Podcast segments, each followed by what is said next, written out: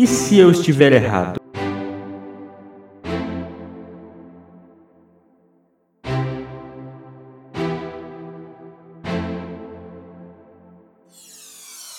Olá, primatas da internet, bem-vindos a mais um episódio do Ensinecast. Aqui quem fala é o James, sou professor, biólogo, ecólogo, na tentativa de educador ambiental e na tentativa de divulgador científico na internet. Hoje eu tô aqui para mais um DHC para falar de um tema muito bacana, que é um pouco da filosofia da ciência e como seria muito melhor se a gente utilizasse mais a ciência no nosso dia a dia. Mas antes do episódio começar, apenas alguns recados bem rápidos do nosso podcast. Bem, o primeiro é que o Ensinecast está em todas as redes sociais sociais divulgando ciência no Instagram, no Twitter no Facebook. Sigam a gente por lá para ficar sempre por dentro dos nossos episódios e a gente também compartilha conteúdo muito bacana sobre diferentes áreas então isso é muito bom para você agregar conhecimento. O Ensinecast também tem um site para quem quer informações bem mais detalhadas sobre os nossos episódios e contato também. Você pode assinar os episódios por lá. E agora a gente está em todos os agregadores de podcast, inclusive o Google Podcast, que estava enfrentando alguns problemas. Agora a gente está lá também com todos os episódios atualizados. Então você pode procurar a gente no Castbox, no Spotify, no Google Podcasts, no, é, no seu iTunes ou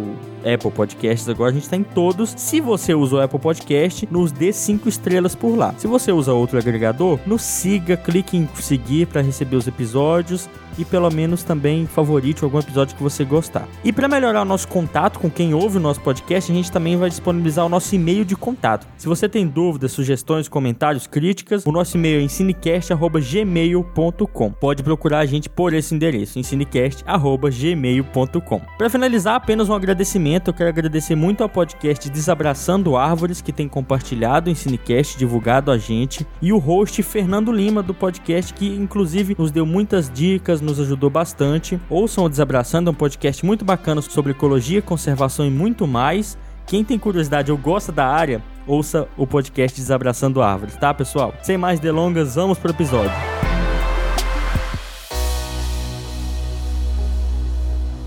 Bem, se você está ouvindo esse podcast em casa e ainda não sabe muito bem como a ciência funciona, o que, que ela é, eu recomendo você ouvir alguns episódios anteriores nossos, principalmente um DHC que se chama Por que pode ser perigoso dividir a ciência em exatas, humanas e biológicas. Talvez te ajude a entender mais sobre o episódio de hoje, mas ele não é necessário, dá para entender muita coisa só com o que nós vamos falar hoje, tá? A gente costuma pensar na ciência no nosso dia a dia só nas coisas que a gente usa. Por exemplo, eu estou gravando esse podcast, quem não está me vendo, no computador, com microfone, que são resultados do processo científico. Você também, quando eu falo ciência, talvez lembre de um foguete que levou o homem à lua, talvez pense nos remédios que você toma, mas a ciência pode nos oferecer muito mais inclusive no nosso dia a dia, na nossa convivência com outras pessoas. E a gente vai tentar entender isso hoje. Você que está em casa e gosta de discutir, falar sobre política, por exemplo, que hoje em dia é um tema muito bacana, que todo mundo fala, bem polêmico, né?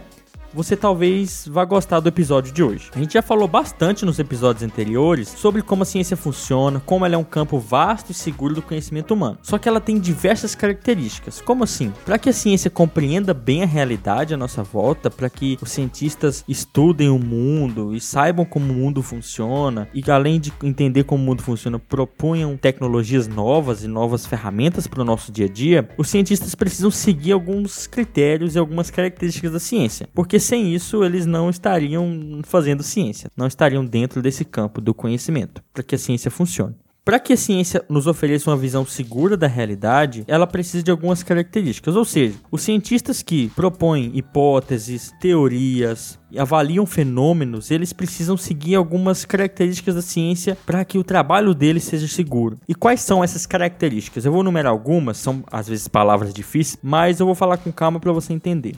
Bem, vamos lá. A primeira característica é racionalidade. É meio óbvio. Dentro da ciência, os conhecimentos que a gente propõe, eles precisam ter consistência lógica em elevado nível. Como assim? As coisas precisam fazer sentido na ciência. A gente não pode propor nada que seja completamente imaginativo ou que não tenha conexão entre os fatos da explicação. Outra característica é a objetividade. Como assim? A gente tem que explicar as coisas da maneira mais direta possível, sem rodeios, tá? Uma coisa que nem todo mundo pensa, que a gente fala em ciência, às vezes você tá aí do outro lado, pensa num cientista trabalhando no laboratório, provavelmente talvez você pense nele sozinho. Na verdade, a ciência é um processo que é feito em socialização. A ciência é de todos para todos e ninguém faz ciência sozinho.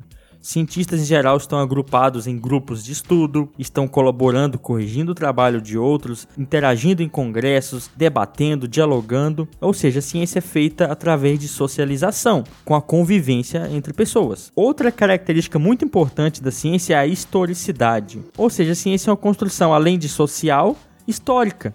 Ela é feita por pessoas ao longo do tempo. E conforme o tempo passa, mais o conhecimento feito por várias pessoas vai se acumulando e se tornando mais sólido, mais coeso ou mudando, porque isso pode acontecer ao longo da história, a ciência pode mudar. A ciência também faz um questionamento sistemático, ou seja, a gente precisa fazer perguntas o tempo todo, só que baseado num sistema, de maneira organizada. A gente precisa fazer perguntas que tenham sentido e perguntas que possam ser respondidas. O contrário de ciência é a falta de questionamento sistemático. Campos do conhecimento, como a homeopatia, a astrologia, que pouco mudaram ao longo de séculos e décadas, não mudaram porque não se questionam. São campos que aceitam certos conhecimentos, mas não aceitam que esses conhecimentos podem mudar ao longo do tempo. Outra característica muito importante da ciência é a dialeticidade ou discutibilidade.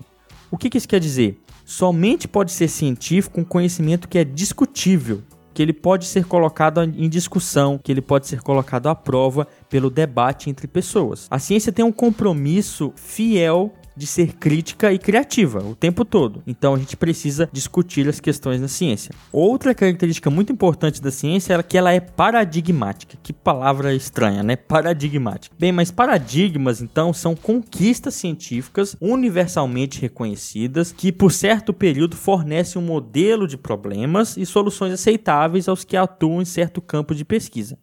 Meu Deus, que definição complicada. Paradigmas são consensos científicos em que vários cientistas já estão aceitando determinada teoria e por certo período fornecem uma explicação fiel para a realidade. Bem, você viu até agora que eu falei que na ciência as coisas podem mudar ao longo do tempo. E aqui que entra a característica que eu mais admiro na ciência, que é a obrigação de admitir que está errado principalmente quando os fatos são conclusivos e contrariam as suas crenças. Dentro da ciência, a gente é obrigado a admitir o erro. É assim que a ciência é construída. O erro é uma das características mais importantes da ciência, porque ele mostra que o conhecimento pode mudar ao longo do tempo e ele pode principalmente melhorar. Se a gente admite o erro, a gente aceita uma das mais profundas intrínsecas características humanas, que é o ato de ser falho.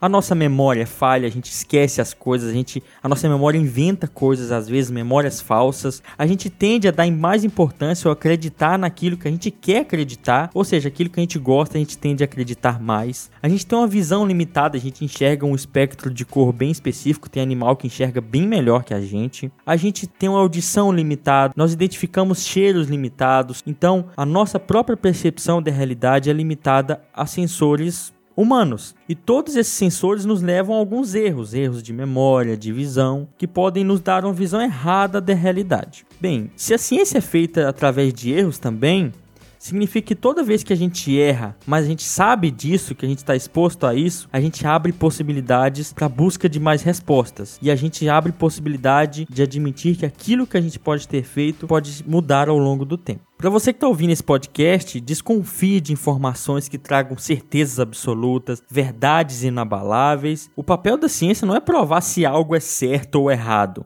mas sim oferecer uma visão mais segura possível da realidade. E a gente só tem segurança quando a gente compreende a possibilidade de acidente. Um exemplo muito bacana é por que, que a gente testa todo o carro em um momento de acidente? Já viram aqueles vídeos, vou deixar na descrição, que eles testam o carro numa batida com um boneco colocado no banco? É para ver todos os erros que podem acontecer numa batida que podem ser fatais. Quando a gente considera que eh, podem existir erros fatais em um carro, a gente pode tornar esse carro cada vez mais seguro através da construção ao longo do tempo. Isso acontece na ciência o tempo todo. A gente admite que podem haver acidentes e que podem haver erros, e a gente admite que a gente pode corrigir esses erros o tempo todo. E é isso que torna a ciência tão segura. Muitos dos maiores desastres do mundo só aconteceram porque a gente ignorou a probabilidade de a gente estar errado. Mas também muitas descobertas fantásticas aconteceram porque a gente descobriu o erro. Bem, todo bom cientista deveria ter a humildade de aceitar que as suas hipóteses, teorias e descobertas podem estar erradas. E a maioria dos cientistas é assim na verdade. Quando o cientista manda um artigo para uma publicação